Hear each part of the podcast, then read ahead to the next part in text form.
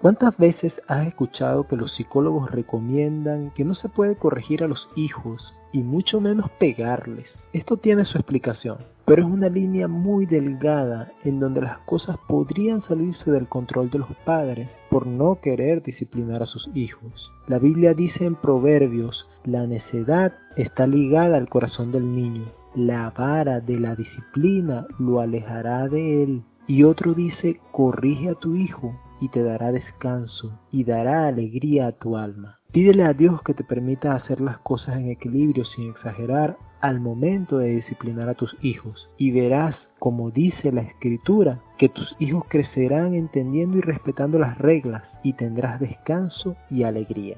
Dios te bendiga y te dé sabiduría. Desde Puerto La Cruz, Venezuela, soy tu amigo y servidor Luis Rivero, expandiendo el reino